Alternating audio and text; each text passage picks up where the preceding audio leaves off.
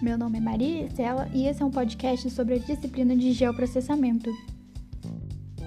Bom, até agora aprendemos a fazer a manipulação de dados no formato vetorial, mas além desse modelo, podemos trabalhar os dados no modelo matricial, e é sobre ele que eu falarei agora. A seleção de dados no modelo matricial pode ser chamada de modelos binários. Ela basicamente verifica se uma condição é atendida ou não, analisando cada pixel. Essa condição ela pode ser apenas sim ou não, um ou zero, enfim, esses dois números limitados de resposta. Para manipularmos dados em formato matricial, é importante ter duas extensões ativas. Essas são a 3D Analyst e a Spatial Analyst. Nesse podcast, falaremos mais sobre as, as ferramentas da Spatial Analyst. Falando em extensões, é importante frisar que a habilitação de mais extensões aumenta o consumo de memória RAM, podendo deixar o computador mais lento. Portanto, a gente deve ativar apenas as extensões que serão necessárias na, no nosso trabalho.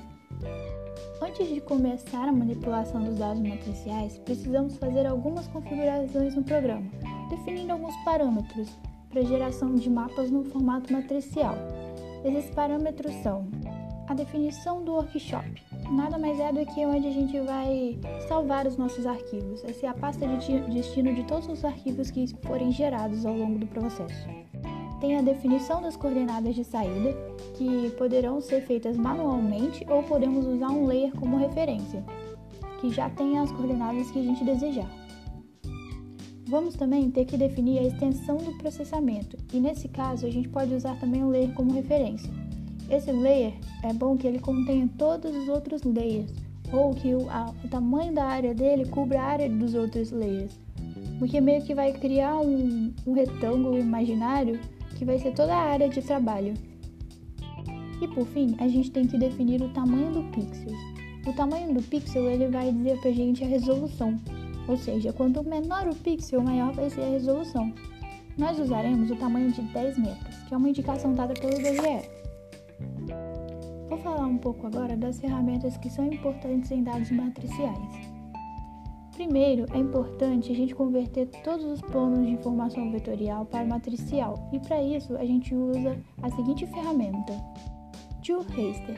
Ela converte as feições vetoriais em feições matriciais de acordo com a geometria, sendo o raster to point para converter pontos, o raster to, polygon para converter os polígonos, o raster to polyline para converter as linhas, e, essa, e todas essas conversões vão gerar um, um plano de formação no formato GRD para cada API.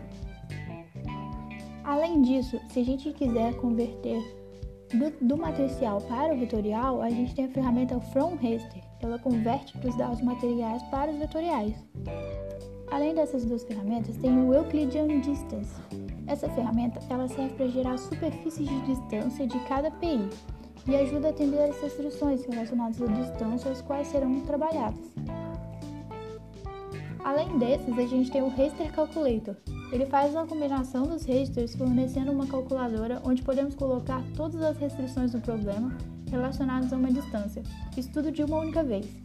Ao atender as restrições, teremos valores de 0 e 1, sendo 0 para as áreas que não atenderam às restrições e 1 para as áreas que estão atendendo às restrições.